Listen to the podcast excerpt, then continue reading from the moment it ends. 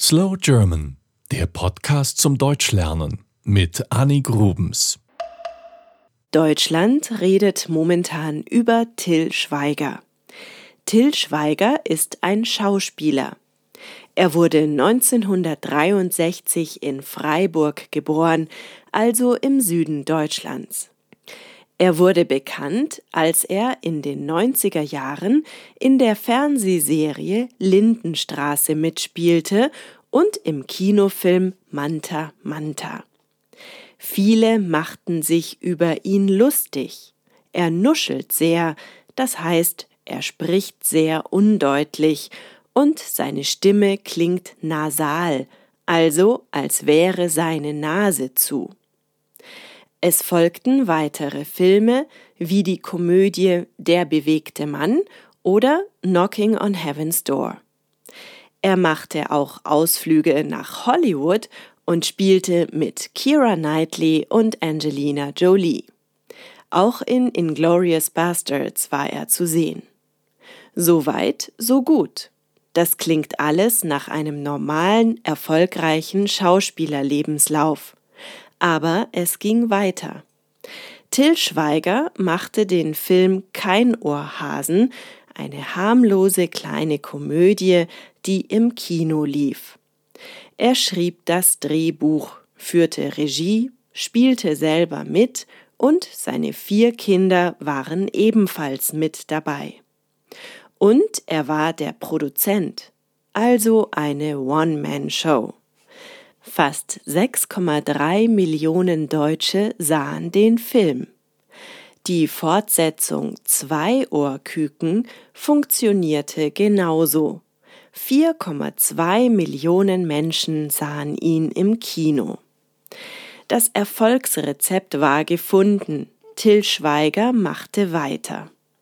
2011 brachte er eine weitere Komödie ins Kino, Coco Vä wieder 4,3 Millionen Zuschauer.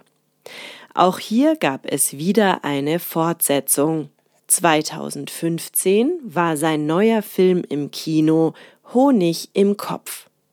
Darin geht es um einen alten, dementen Mann, gespielt von Dieter Hallervorden, einem beliebten deutschen Komiker, und ein kleines Mädchen. Der Film lockte 7,19 Millionen Menschen ins Kino und ist damit auf Platz 6 der erfolgreichsten deutschen Filme seit 1968. Ist Till Schweiger in Deutschland beliebt? Schwer zu sagen. Die Menschen sehen gerne seine Filme, aber viele mögen ihn als Person nicht. Seine Filme sind Familienfilme mit viel Gefühl, nicht sehr kompliziert, massentauglich könnte man auch sagen. Er selbst scheint ein Problem mit Kritik zu haben, da Journalisten seine Filme oft nicht mögen, dürfen sie die Filme vor Kinostart nicht mehr sehen. Einen Coup landete Till Schweiger, als er Tatortkommissar wurde. Der Tatort ist die älteste Krimireihe in Deutschland, die jeden Sonntagabend im Fernsehen läuft. Till Schweigers Tatortfälle sind anders als andere, sie sind brutaler.